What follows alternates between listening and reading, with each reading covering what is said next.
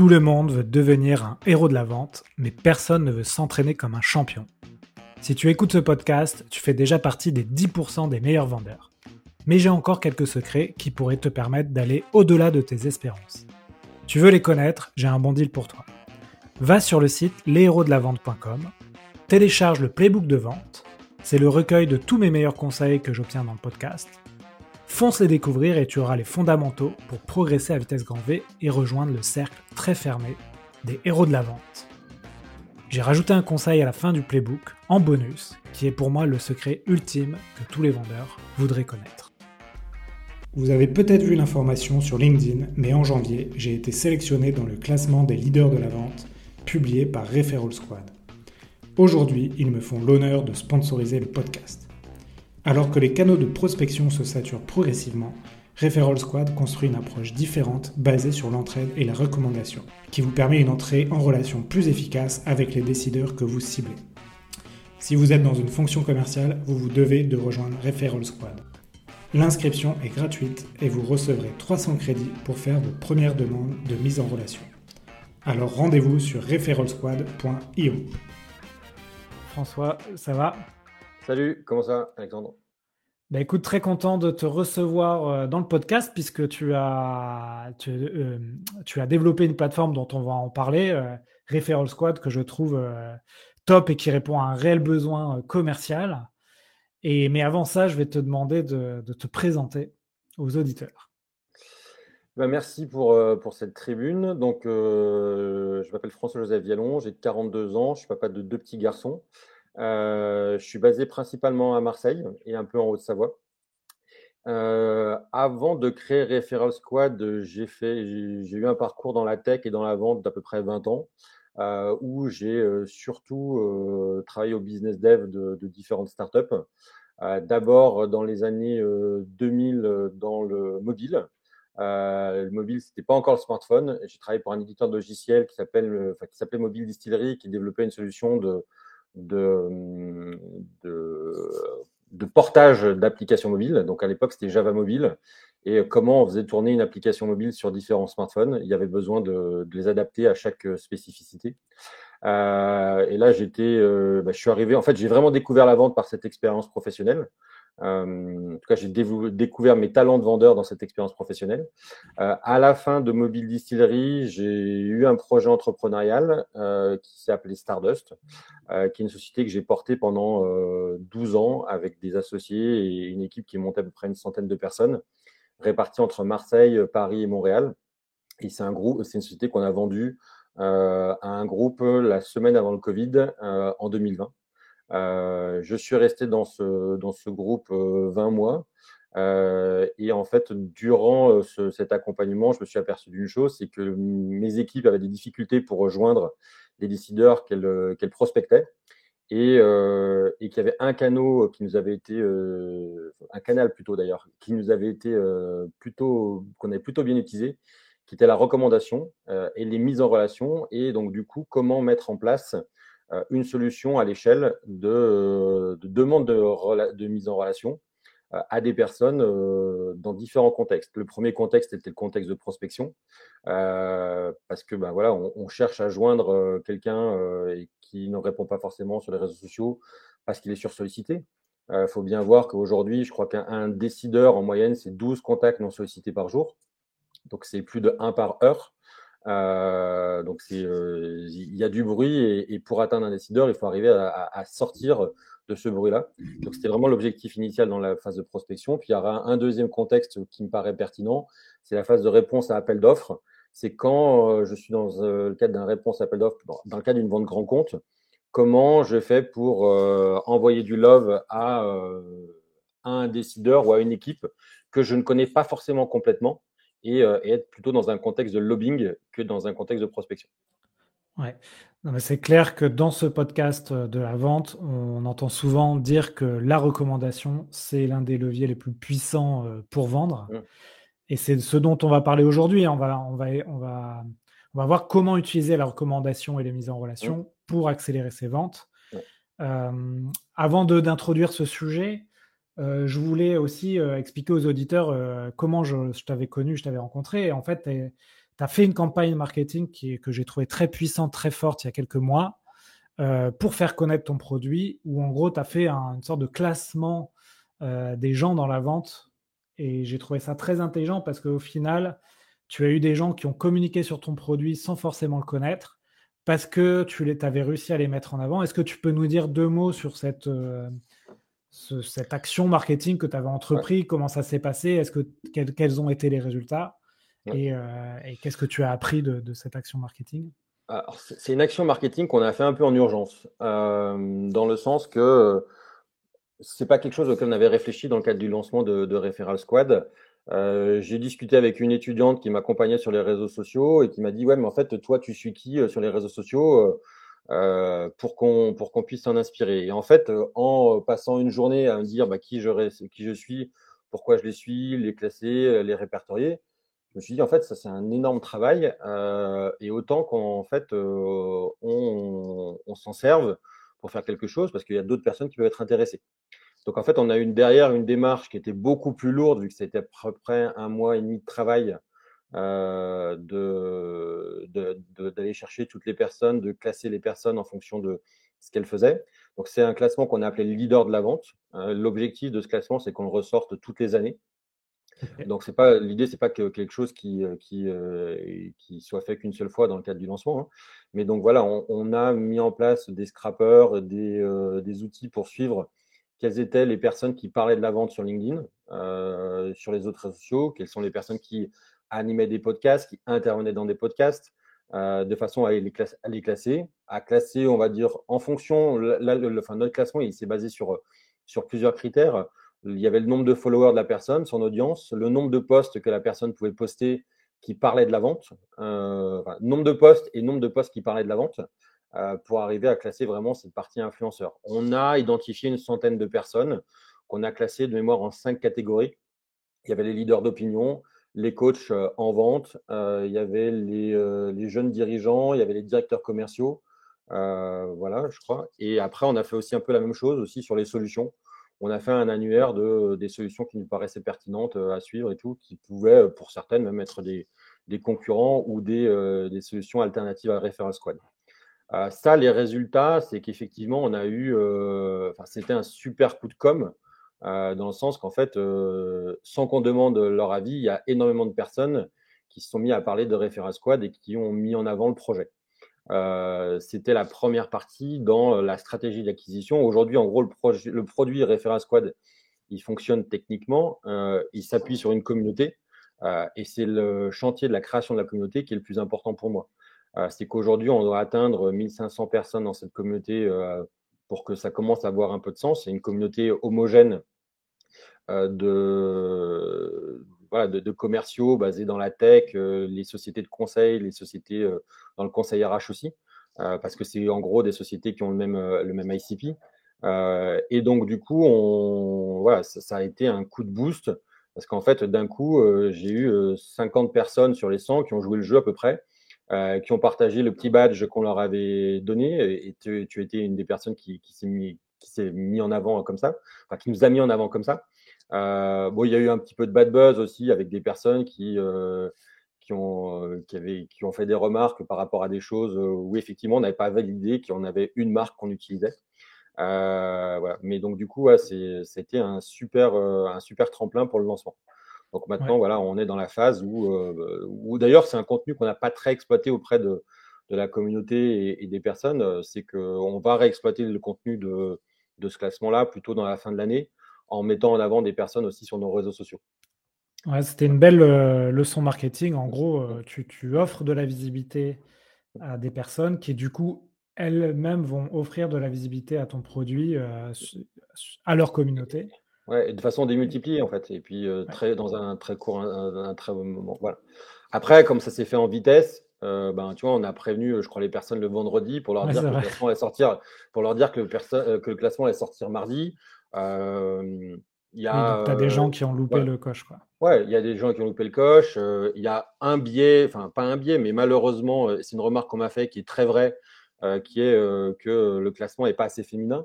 mais malheureusement, il n'y a pas beaucoup de personnes qui prennent la parole pour parler, enfin beaucoup de femmes qui prennent la parole pour parler de vente. J'ai essayé d'être le plus exhaustif possible. après, je suis content parce qu'en fait, ce classement, il est déjà devenu une référence pour beaucoup de personnes. J'ai plusieurs personnes qui m'ont dit qu'elles j'utilisais le classement pour trouver des nouveaux invités dans leur podcast. donc, du coup, tu vois, c'était c'était aussi une, bah, quelque chose dont je suis assez fier. C'est que en soi, cette initiative, elle a déjà bien marché. Quoi. Ouais. Ce classement, il est toujours disponible euh, sur il, est toujours il est toujours disponible sur le site de Referral Squad. Donc, Referral Squad, euh, c'est referralsquad.io. Euh, dans la partie classement, pour la partie classement des personnes. Et dans la partie indispensable, c'est les outils à suivre, à utiliser et les podcasts à écouter. Ok, top. Ben, je vous invite à aller voir ce classement. Euh, c'est effectivement euh, bien catégorisé et ça vous permet de découvrir de, peut-être des, mm. des, gens que vous ne connaissez pas et que vous pouvez suivre euh, sur LinkedIn. Donc, en tout cas, c'était une belle action. Je pense effectivement, tu l'as refait chaque année ou en fin d'année et avec une peut-être une stratégie d'acquisition, on va dire plus plus moins dans l'urgence et ça peut te, t'offrir encore plus de visibilité. Ça sera pas difficile de faire moins dans l'urgence, mais on le, c'est prévu, voilà. Moi, l'idée, c'est que, euh, tu vois, une des évolutions qu'on va essayer d'aller chercher euh, dans nos algorithmes, c'est aussi de regarder qui fait beaucoup de commentaires, parce qu'en fait, c'est pas ah forcément euh, la personne qui parle le plus qui est la plus pertinente. Tu peux avoir des personnes qui m'ont fait cette remarque, c'est que tu as des gens qui sont des super commentateurs, qui euh, interviennent sur tous les postes et tout, qui font des remarques ultra pertinentes et qui pour autant ne sont pas des grands euh, euh, producteurs de contenu. et donc tenir, tenir compte de ces remarques-là, c'est aussi quelque chose qu'on va essayer de, faire. Ouais, c'est vrai qu'il y en a qui sont spécialisés de faire des commentaires à forte valeur ajoutée. Et d'ailleurs, ça peut être une stratégie aussi hein, de, de, commenter des posts pour entrer en contact avec des décideurs. Euh, mais, mais, justement, on va parler de tout ça. Donc toi, aujourd'hui, le sujet du jour, c'est donc, on l'a bien compris, utiliser les recommandations pour euh, accélérer ses ventes. Euh, tu nous as expliqué un peu que la genèse de cette idée, mais pourquoi aujourd'hui tu voulais qu'on adresse ce sujet dans ce podcast-là? J'imagine que tu as, plusieurs idées derrière la tête. Bah, en fait, déjà, derrière le thème de referral, il y a deux sujets. Il y a le premier sujet qui est la mise en relation. Euh, et le sujet de la recommandation. On ne demande pas des recommandations, on ne fait pas des mises en relation n'importe comment. Euh, la recommandation, c'est souvent, fait souvent fait par quelqu'un qui a utilisé votre service, euh, qui a utilisé votre produit, qui le connaît, qui est capable de le mettre en avant. quand la mise en relation, c'est plutôt quelque chose qui est fait par le réseau. Et alors souvent, on mélange un petit peu les deux, et alors que les deux ne sont pas pour autant, enfin, les deux atteignent le même objectif, mais ce n'est pas la même chose on va pas aller demander des mises en relation, euh, enfin des recommandations à des gens qu'on connaît pas et des mises en relation à des gens qu'on connaît, euh, qu'on connaît bien. Euh, il faut bien avoir ça en tête. c'est ces deux approches très similaires, mais qui ont leurs différences. Donc voilà, moi, j'estime qu'une partie du succès de, Stardust, donc ma précédente société, et une des choses qui nous a amené en fait à l'exit, euh, c'est ça. C'est qu'on avait une bonne stratégie marketing et sur lequel, en fait, on a pu s'appuyer aussi sur les personnes pour lesquelles on a travaillé. Euh, c'est pas, rien. Euh, on avait une des choses dont, je pense qu'on pouvait être, on peut toujours être assez fier, c'est que la marque Stardust, trois ans après son rachat, en France, elle existe toujours dans la communauté du, test, alors que le groupe qui nous a racheté n'arrive pas à implanter sa marque. Euh, et donc, en fait, ça, c'est parce que ben, on avait investi sur la marque et on avait surtout beaucoup de personnes qui, euh, qui la connaissaient qui en parlaient. Donc, euh, donc voilà pourquoi c'est un sujet qui est important pour moi. Et sachant qu'en fait, aujourd'hui, c'est un sujet qui a un très fort levier et qui n'est pas assez utilisé dans les différentes stratégies commerciales. C'est probablement d'ailleurs un des, des points qu'on doit traiter chez Referral Squad, c'est comment expliquer aux directions commerciales comment la demande de mise en relation, la demande de recommandation doit être faite euh, par leurs équipes euh, pour euh, être performants et comment, en fait, de faire ça et de faire ça pour eux ou pour d'autres, c'est un levier en fait de reprise de contact avec certaines personnes qu'ils ont peut-être perdu de vue. et c'est aussi en fait, c'est pas parce que je fais une mise en relation et que éventuellement j'ai une compensation de cette mise en relation que le commercial va être défocusé de son objectif. Au contraire, c'est un super prétexte, souvent pour revenir vers des personnes. Moi, au, début de la réflexion sur Referral Squad, c'est un retour que j'avais eu de beaucoup de personnes qui me disaient Oui, mais en fait, si mes commerciaux passent leur temps à faire des mises en relation pour d'autres, ils ne sont pas en, train de vendre pour moi. je vais écouter. J'aurais pu penser ça à une époque. En fait, si tu travailles bien ton schéma de mise en relation ou de recommandation, euh, tu vas, euh, au contraire, tu vas être en train de vendre et tu vas vraiment te positionner comme un vendeur conseil euh, qui connaît son client, qui connaît son prospect et qui lui apporte de la valeur ajoutée par des mises en relation à valeur ajoutée. Faire une mise en relation pour faire une mise en relation, si on ne croit pas dans la personne qu'on présente, si on ne pense pas que la, solution qu'elle apporte est pertinente et si on pense qu'on se met en danger, ça n'a pas de sens. Moi, c'est vraiment ce striptyque de, confiance que j'appelle à respecter en fait. C'est euh, on fait des mises en relation quand elles sont pertinentes.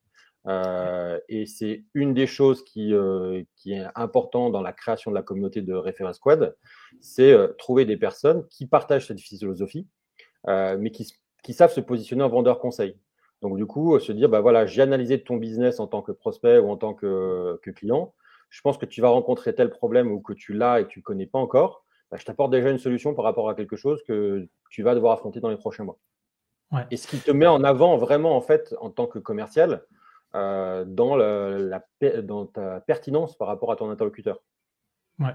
Alors, je, tu as parlé de schéma de mise en relation. Euh, je me mets à la place d'un auditeur, euh, par exemple commercial, qui écoute le, podcast. Ok, on comprend la valeur ajoutée de la mise en relation, la recommandation comment tu commences Quels sont les, on va dire, euh, les, par quoi commencer en fait quand tu, euh, tu, te dis, ok, moi je suis commercial. C'est vrai que j'utilise pas trop ce levier de recommandation de mise en relation. Euh, par quoi je commence? Mmh. bah, Je dirais que la première chose par laquelle tu vas commencer avant de commencer par des demandes de mise en relation, c'est par de la recommandation. c'est que tu as tes clients qui, peuvent, qui peuvent déjà avoir d'autres personnes auxquelles ils pensent pour te mettre en relation avec elles. Donc, le premier, la, première stratégie, la première strate, c'est de mettre en place une stratégie de recommandation auprès de tes clients et tes prospects actuels, euh, de façon à ce qu'ils pensent à te mettre en avant et euh, tu peux leur offrir ou pas une compensation. C'est, euh, il y a beaucoup de boîtes qui aujourd'hui, dans leur schéma de vente, offrent une remise commerciale si la société en face demande, une, fait des mises en relation ou te recommande à deux, trois ou quatre personnes. Et dans ce cas-là, effectivement, c'est tout à fait logique d'offrir en fait des, avantages parce qu'en fait, c'est du temps que tu gagnes. donc voilà, je pense qu'il y, a ce premier en fait, ce cette première partie, c'est la recommandation auprès des personnes qui te connaissent. Les demandes de mise en relation, c'est quelque chose de plus compliqué. C'est qu'en fait, souvent, bah, en fait, c'est trouver le bon intermédiaire. Aujourd'hui, en fait, le bon intermédiaire, il n'est pas forcément facile à identifier. Euh, quand tu as 150 contacts en commun avec quelqu'un sur LinkedIn, comment trouver la bonne personne euh, C'est déjà un premier problème. Et ensuite, arriver à trouver la personne qui a le plus d'influence pour influencer la décision de te recevoir, voire la décision d'achat, euh, c'est quelque chose qui est, qui, est, qui est encore plus compliqué. Et c'est pas parce que deux personnes peuvent avoir une forte, une forte comment dire, connexion sur LinkedIn que pour autant, tu peux avoir un fort pouvoir d'influence sur la personne. Euh, c'est quelque chose qu'on a vu souvent. Moi, en fait, c'est un exemple que je donne souvent. Je pense que la marraine d'un de mes fils a un pouvoir d'influence qui est bien plus important sur moi que euh, quelqu'un avec qui je suis en contact sur LinkedIn. Euh, pour autant, voilà, il faut trouver, le, il faut, faut, pouvoir trouver dans son réseau ou dans le réseau en général le contact de la personne qui pourra organiser cette rencontre-là. Oui, puis ça arrive souvent que des, gens qui sont en relation euh, avec toi sur LinkedIn, finalement, tu les connais pas. Hein. Bah, exactement. Enfin, moi, j'ai 6500 contacts ou 6600. Euh, je connais bien 200 personnes maximum. Je connais pas. Voilà. Après, je dirais qu'il y a un deuxième tiers de 400, 500 personnes dont je sais dire ce qu'elles font dès qu'on me dit leur nom. Et puis après, euh, il y en a 5000 et quelques dont je suis pas. Enfin, le nom m'est familier, mais pas forcément courant. Quoi. D'accord. Donc première bonne pratique, euh, lister parmi euh, ses clients ceux qui peuvent, euh, qui peuvent te mettre en, enfin, qui peuvent te recommander Et puis après, ceux qui peuvent te mettre en relation, peut-être euh, mmh. de manière plus précise avec un décideur que tu vises. Et là, ça demande un peu plus de travail, un peu plus de peut-être de cartographie. De, ça, demande effectivement de la, de la carte, ça demande beaucoup de cartographie. Euh, ça mmh. demande, enfin, pour, la, pour la mise en relation, ça demande beaucoup de cartographie, ça demande de faire parler les personnes, savoir qui est dans leur écosystème et tout. Mmh. Euh, et, c'est là où, en fait, avec Referral Squad, on cherche à apporter des choses. Nous, une de nos réflexions a été de se dire que dans un premier temps, on allait constituer une cartographie, enfin, on allait constituer une, une communauté uniquement de commerciaux. Dans un deuxième temps, euh, on ouvrira la communauté à des pairs, parce qu'en fait, une recommandation, une mise en relation qui est faite par un pair, elle a encore plus de valeur qu'une recommandation qui peut être faite par un autre commercial. Euh, mais ça, c'est donc du coup, c'est le niveau d'interlocuteur qui est à travailler dans, le, dans, la demande de mise en relation, la demande de recommandation. Euh, il faut avoir le, il faut avoir le, bon, euh, le bon degré de le bon degré d'interlocuteur de, pour que les choses se passent bien. Parfois, d'ailleurs, en fait, on peut être amené à faire une demande de mise en relation dans les bonnes pratiques, mais pas vers soi directement, vers son patron. Euh, et c'est des choses que beaucoup de gens oublient parce qu'en fait, on est un peu dicté par notre ego. On n'est pas forcément le bon interlocuteur pour être mis en relation tout de suite. donc, il faut savoir aussi passer la balle à d'autres dans l'équipe pour qu'ils interviennent et peut-être récupérer la balle un peu plus tard. Ouais. une, autre pratique qui, pose la question aussi du timing, c'est souvent on dit n'oubliez pas à la fin d'un rendez-vous de demander euh, qui nous pouvons contacter de votre part. Et là, j'imagine que toi, tu as aussi euh, des idées sur euh, quand demander une mise en relation ou, ou une recommandation. Est-ce que tu peux nous bah, en, dire en, fait, plus? pour, pour, pour, moi, en fait, demander à la fin du rendez-vous, c'est souvent prématuré.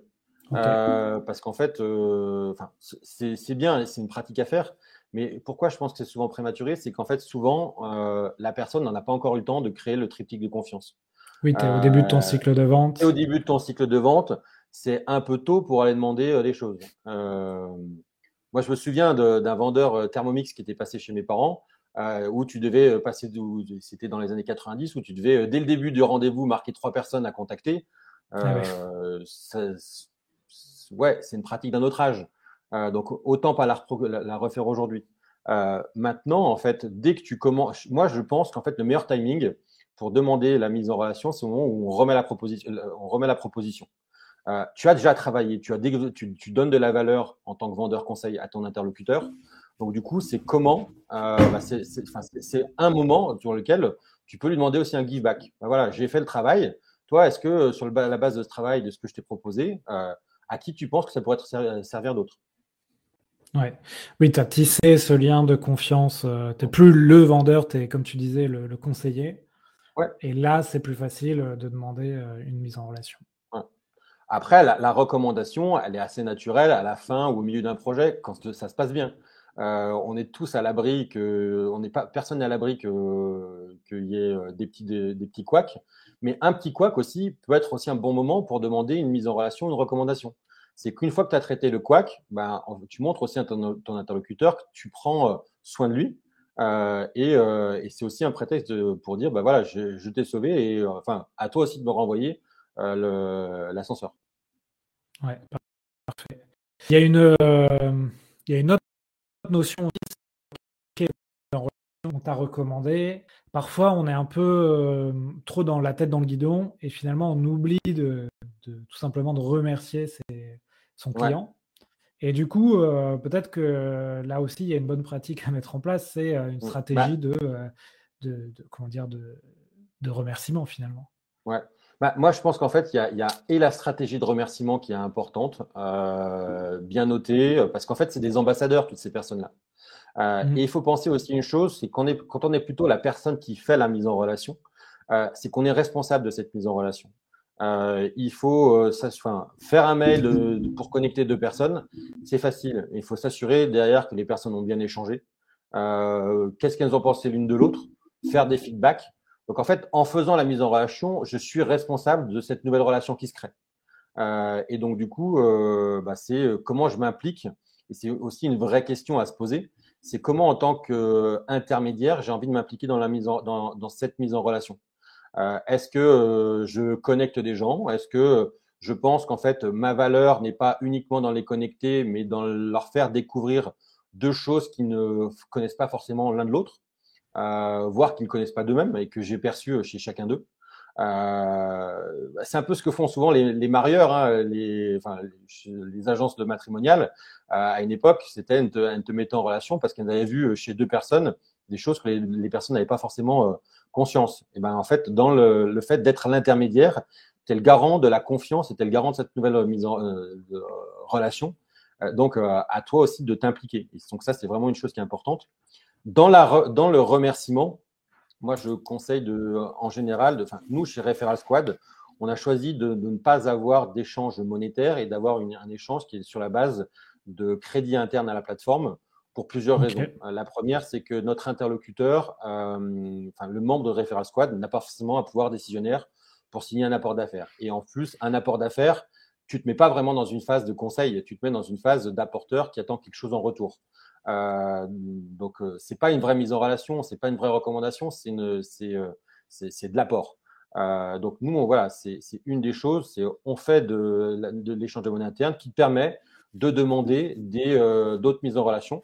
Ou alors, si tu es un super connecteur, tu peux convertir ces euh, coins, ces sales coins en fait, qui est la monnaie interne à Referral Squad, en, en avantage cadeau. Mais ça reste des petits montants et éventuellement, tu, si tu es même euh, auto-entrepreneur ou entrepreneur, tu pourras les convertir en cash, mais ça reste des petits montants. L'idée, c'est qu'on voilà, qu'il n'y ait pas un biais financier, mais par contre que ce ne soit pas tout le temps les mêmes qui demandent et tout le temps les mêmes qui offrent.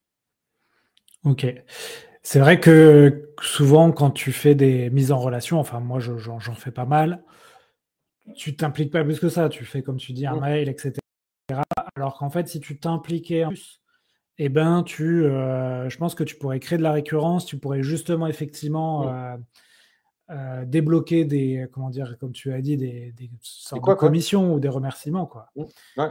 Et, et c'est ah ouais, vrai que dans, des fois dans... tu fais, des fois tu fais des mises en relation, ça marche, n'entends mmh. plus du tout parler de, de ce qui s'est passé après, alors que finalement tu es au, à la naissance, tu es responsable de la, la naissance d'un projet. Complètement. Et, et, donc du coup c'est cette implication, euh, c'est aussi ta marque que tu mets en avant. Et en, ouais. tant, que, en tant que commercial, en fait, dans euh, t'impliquer dans cette mise en relation, euh, c'est aussi en fait euh, t'assurer toi ta revente demain. Euh, je me suis positionné, j'ai mis deux personnes en relation. Il y a fort, de fortes chances qu'en fait que moi j'ai quelque chose aussi à revendre ouais. à, à, à, mon prospect, à mon client. Et puis surtout, ça me valorise quoi qu'il se passe auprès de mon client. D'être juste un passeur de plat en soi, c'est pas forcément la meilleure des choses. C'est ça, c'est ça. Donc euh, ça, c'est bon pour les auditeurs qui nous écoutent, qui sont dans la vente. Bah, ça peut être une brique à rajouter, euh, si vous ne le faites pas déjà, de, euh, de dire, OK, j'ai euh, écrit dans mon playbook de vente, dans mon Notion, la stratégie de mise en relation, la stratégie de recommandation. Qu'est-ce qui se passe quand je mets en relation un interlocuteur avec l'un de mes clients Quel suivi je fais et puis, est-ce que cette personne que j'ai mise en relation, à qui j'ai offert un deal, est-ce que cette personne-là, je garde le contact Est-ce que je reprends des nouvelles? Est-ce qu'elle, elle, elle va me mettre en relation avec mmh. peut-être une autre personne Parce que ça peut marcher dans mmh. les deux sens. Et, et, ça, c'est vrai que des fois, on, on dit, euh, les Américains, ils disent euh, pay it forward, c'est-à-dire mmh. vous offrez euh, quelque chose à, à, sans, sans, rien attendre en retour. Ouais. Mais à un moment donné. Donner, donner avant de recevoir, ouais. Donner avant de recevoir, exactement. Mais le fait de noter les choses et de voir si euh, les gens à qui on a donné, euh, à un moment donné, euh, renvoient la balle, c'est intéressant aussi de peut-être oh. de pas. Ah, c'est, dans, dans, ta cartographie, dans ta façon de connaître mmh. et de savoir qui sont les personnes sur qui tu peux compter, c'est indispensable en fait de d'avoir une stratégie claire et d'organiser clairement en fait cette cette partie-là. C'est qu'en fait, si tu de... et puis surtout pour pas demander deux fois des mises en relation près de la même personne ou euh, qui, ne fonctionne ou, deux fois des personnes qui ne réussissent pas à te connecter. Euh, ça permet aussi de savoir quelles sont les personnes qui ont un vrai pouvoir d'influence et celles qui ont un pouvoir d'influence, euh, on va dire, je ne vais pas dire fake, mais un pouvoir d'influence limité. Exactement. Alors, on, a vu déjà pas mal de choses. Hein. On a vu le timing, comment remercier, à qui demander. Est-ce que tu as d'autres bonnes pratiques aussi à avoir en tête quand on, quand on veut peut-être institutionnaliser la recommandation et la mise en relation dans sa boîte? Mmh. Bah, je pense que déjà, il, faut effectivement, la première des choses, c'est accepter que la mise en relation, c'est un canal de prospection. Euh, moi, c'est vraiment une, des choses qui m'a guidé dans la création de Referral Squad, c'est de se dire, j'assume complètement que c'est un canal de prospection et que c'est parfois un canal de prospection qui n'est pas utilisé. combien de sociétés ne savent pas euh, Et d'ailleurs, plus on progresse dans les grosses boîtes, en général, moins c'est une pratique qui est adoptée. Euh, en tout cas, c'est ce que j'ai vu dans les échanges que j'ai eus. Euh, alors qu'en fait, c'est ces sociétés qui ont les réseaux en interne déjà pour en profiter au maximum. Euh, parce qu'il y a des alumni de différentes écoles, parce qu'il y a des gens de, différentes, de différents milieux et tout. On peut très facilement, dans ces grosses boîtes, mettre en place et assumer de la fait d'avoir la demande de mise en relation qui soit, qui soit, qui soit utilisée. Euh, donc, je pense déjà, voilà, se dire, c'est j'assume que euh, j'ai une stratégie de prospection par la recommandation. C'est une des premières choses euh, qu'il faut, faut, qu'il faut avoir en tête. je pense ensuite, dans les bonnes pratiques, c'est bah, se former à la mise en relation, enfin, en tout cas, se rappeler ce que c'est. les différents conseils que j'ai donnés, c'est pas forcément triviaux. Moi, je les avais pas forcément dès le départ. se dire que tout, tout, ce que j'ai expliqué là, euh, c'est pas forcément, c'est des choses que moi euh, j'ai apprises parce que j'ai travaillé le sujet de la mise en relation. Euh, donc voilà, c'est plutôt les, choses. Et après, surtout, euh, bah, c'est comme tu disais, c'est le paid forward, c'est qu'en fait, il faut, euh, il faut pas s'arrêter au fait de ne pas avoir de retour et surtout, dès qu'on peut faire des mises en relation, c'est vraiment se positionner en, tant que, conseiller.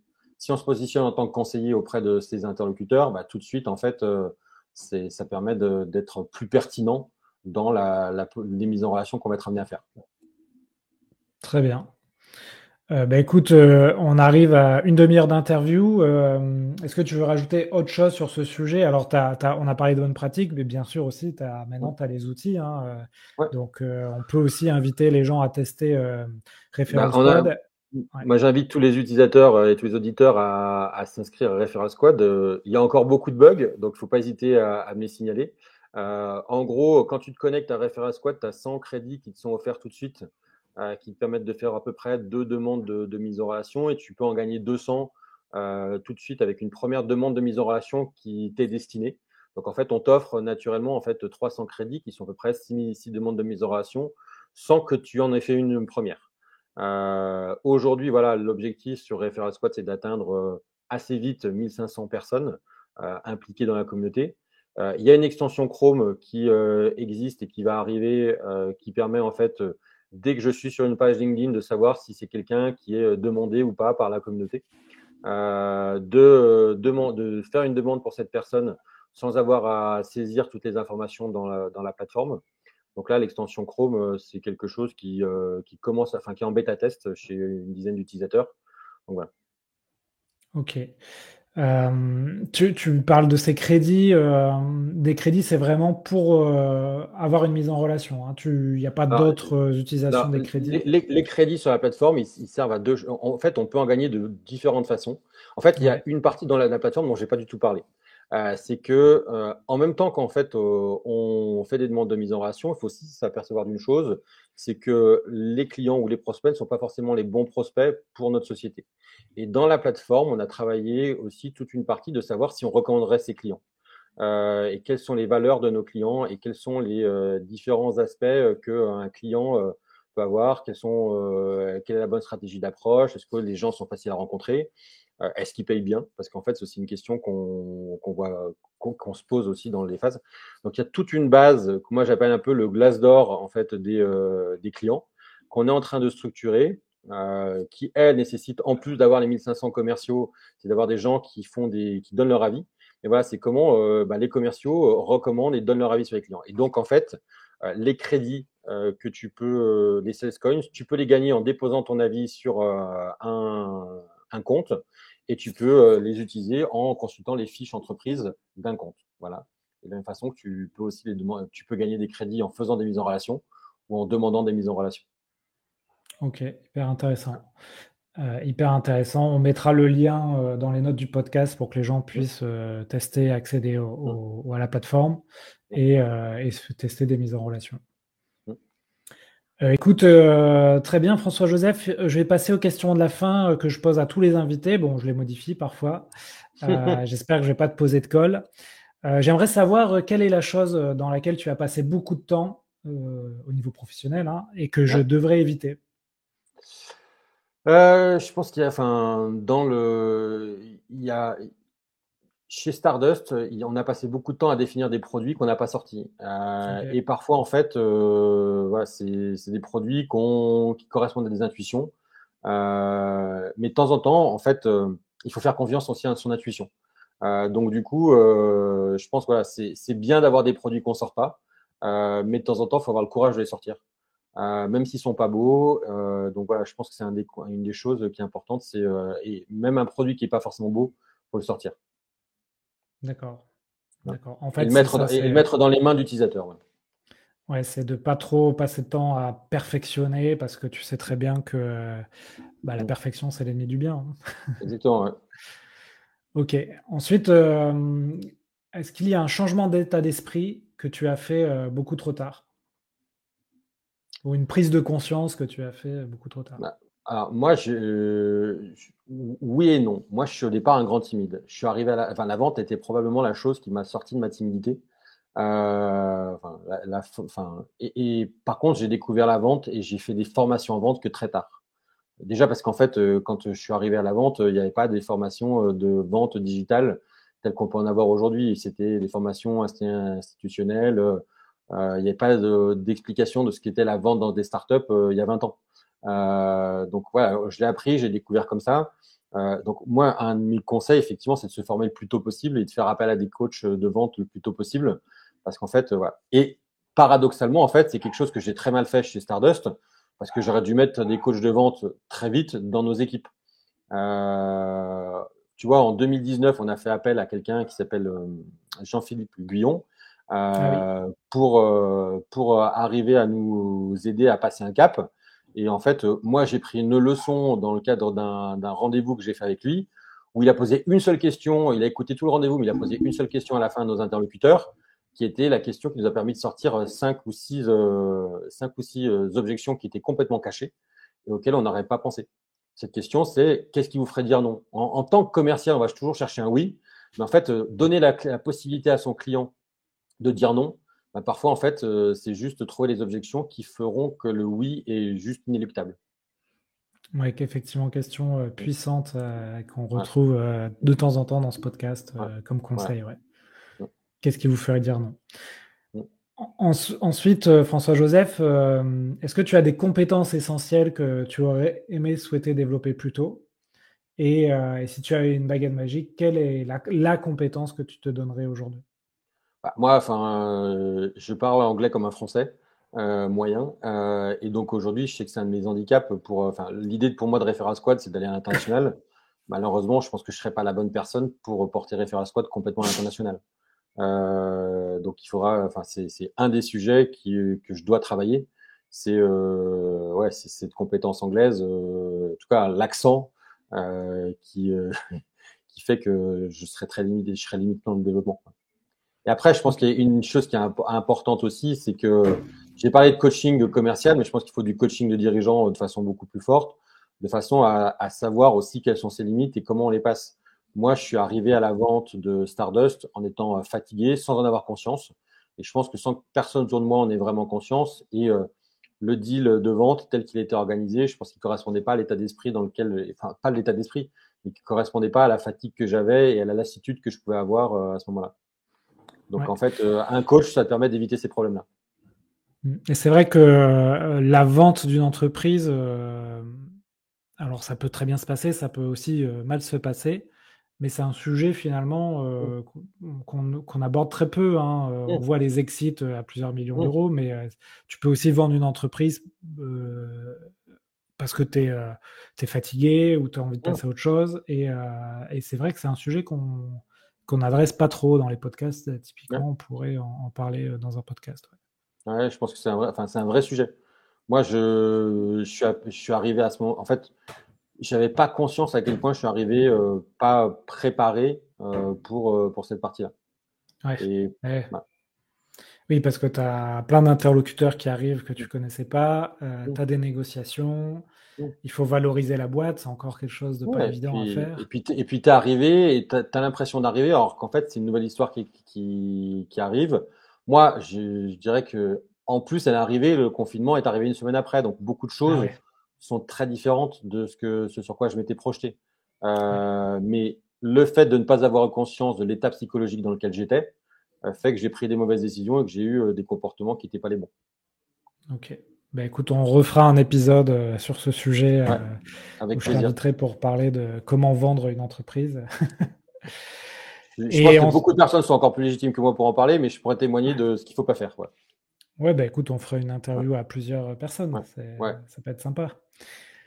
Ok, bah écoute, on arrive à la dernière question. Euh, est-ce que si tu pouvais inviter quelqu'un dans le podcast, tu donnerais, euh, tu donnerais l'invitation à qui? Alors, moi, je pense à trois personnes euh, qui, que j'aime beaucoup. Bah, Jean-Philippe Guyon, moi, il m'a apporté énormément et c'est quelqu'un que je recommande, du coup, souvent. il recommande en tant qu'intervenant ou en tant que intervenant ou invité de podcast. Euh, je pense qu'il y a aussi quelqu'un que je dis souvent parce qu'en fait, son, son succès m'a beaucoup inspiré, c'est euh, Hervé Bloch des Big Boss. Euh, qui est un super vendeur et qui, a, qui, amène plein de choses. Euh, puis euh, une personne à laquelle je pense aussi souvent, c'est Cédric Robin d'une société qui s'appelle Talentine. Maintenant, c'est le groupe Between, qui est un super vendeur et un super entrepreneur. Ok, super. Bah, écoute, je les ai notés. Et ce sera justement une mise en relation que je vais pouvoir faire. Que je ferai avec plaisir, ouais. Ok. Écoute, euh, super. Comment on fait pour te joindre, euh, François-Joseph, si on veut continuer à, parler de ce sujet avec toi? Alors, le plus simple, c'est d'aller sur LinkedIn, de me demander en contact et de répondre aux messages que j'envoie toujours derrière, quand, enfin, le plus souvent quand j'ai une demande de mise en relation parce qu'il y a beaucoup de gens qui répondent pas à ce, message-là et c'est frustrant. on demande un contact, mais pour autant, il n'y a pas de, relation qui se crée. Euh, souvent, on ne sait même pas d'où vient en fait cette qu'est-ce qui était l'initiative de cette demande-là. Donc, il ne faut pas hésiter à m'ajouter. Euh, sinon, mon adresse mail c'est françois.vialon at euh, referralsquad.io ou euh, at gmail.com. Voilà. Et bah, là aussi, j'essaie de répondre et Vialon avec deux L. Voilà. Ok, génial. Bah, écoute, euh, j'espère que ce podcast vous a donné des idées pour implémenter des, stratégies de mise en relation et de recommandation dans votre société. Allez tester Referral Squad, encore une fois, et puis partagez l'épisode euh, sur les différents réseaux. Et, euh, merci encore, François-Joseph, pour ta dispo. Je t'avais dit une quarantaine de minutes, donc c'est bon, on est dedans. On est, on est, pas mal, on a été fort. Voilà. Bravo. Voilà, j'espère que l'épisode vous a plu. Si vous voulez continuer à approfondir ces sujets, retrouvez sur le site l'héros-de-la-vente.com l'ensemble des podcasts et également la newsletter Les Chroniques de la Vente. Donc deux fois par mois, je vous envoie toute la veille que je fais sur les nouvelles techniques de vente, les nouveaux outils, et je fais également un portrait d'un entrepreneur qui a craqué le système pour exposer ses ventes. Donc on se retrouve sur cette newsletter ou sur LinkedIn pour continuer à échanger sur ces sujets passionnants. Et n'oubliez pas de noter 5 sur 5, le podcast ça m'aide énormément. Belle vente à tous